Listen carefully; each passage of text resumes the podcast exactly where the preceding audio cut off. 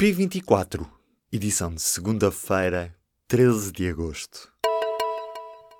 O consórcio Galp-Eni foi proibido de realizar um furo de prospecção ao largo de Algesur o Tribunal Administrativo de Lolé deu razão à plataforma Algarve Livre de Petróleo e suspendeu a licença para que fosse feito um furo de prospecção de hidrocarbonetos na costa vicentina. As empresas ainda podem recorrer, mas para já esta é uma vitória para os ambientalistas que prometem continuar a lutar, avançando agora com um processo para barrar a intenção do governo de apoiar a pesquisa petrolífera ao largo de Algesur. São quase 2 mil os processos contra médicos que estão à espera de desfecho. Só nos primeiros seis meses deste ano, os três conselhos disciplinares da Ordem abriram 563 processos disciplinares a médicos. Na prática, são três por dia em média. Apesar da demora na resolução, nos últimos cinco anos e meio, mais de 3 mil processos foram arquivados e 290 deram origem a condenações. Destas, 37 foram suspensões e outras 5 foram expulsões da Ordem dos Médicos. Um passadiço de madeira na marginal de Vigo colapsou na noite deste domingo, deixando mais de 300 feridos, cinco em estado grave. No local estava a acontecer um dos últimos concertos de um festival de música com milhares de pessoas a assistir. A plataforma de madeira encontrava-se em mau estado e já tinham sido feitos alertas ainda antes do festival começar. O Banco Central turco vai intervir para travar a queda da moeda. Em comunicado emitido esta segunda-feira, o regulador diz que vai tomar todas as medidas que sejam necessárias para garantir a estabilidade financeira do país. Em causa está o confronto comercial com os Estados Unidos, que já levou a moeda da Turquia a perder 40% do valor face ao dólar.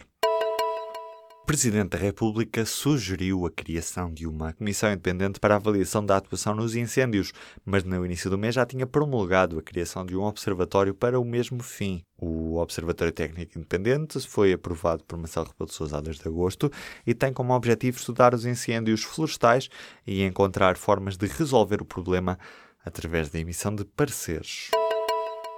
Arranca nesta segunda-feira a greve dos enfermeiros, o primeiro de cinco dias de greve. Os primeiros números dão conta de uma adesão entre os 83% e os 96%, que diz ao dirigente da Federação Nacional dos Sindicatos dos Enfermeiros, a agência Lusa. Por exemplo, no Hospital de São João no Porto foram 400 as cirurgias adiadas devido à greve. Os enfermeiros protestam contra o impasse na negociação do acordo coletivo de trabalho que começou há um ano. Morreu Felipe Mendes, o guitarrista português conhecido por Phil Hendrix, também por muitos lembrado como o Jim Hendrix português. Morreu nesta segunda-feira, aos 70 anos, vítima de cancro. O músico passou pelos Xixilas, Roxigênio e numa fase posterior juntou-se ao Zenapá 2000, Irmãos Catita e Coração de Atum. O Ministério da Agricultura afirmou nesta segunda-feira já estar desde sexta-feira a fazer levantamento dos prejuízos agrícolas e pecuários nas explorações afetadas pelos incêndios de Monchique. Nas juntas de freguesia estão presentes técnicos para apoiar os agricultores no preenchimento das declarações de prejuízo e para prestar outras informações. Para já, o Governo diz que vai preparar um processo de candidaturas às medidas de apoio para os afetados o mais rapidamente possível. Os Pearl Jam angariaram quase 10 milhões de euros para os sem-abrigo de Seattle.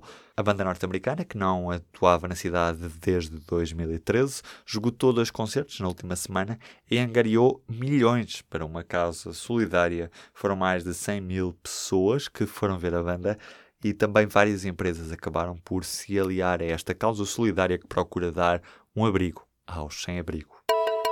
Esta segunda-feira no público há uma entrevista a Francisco Ribeiro Teles, num P2 em modo verão.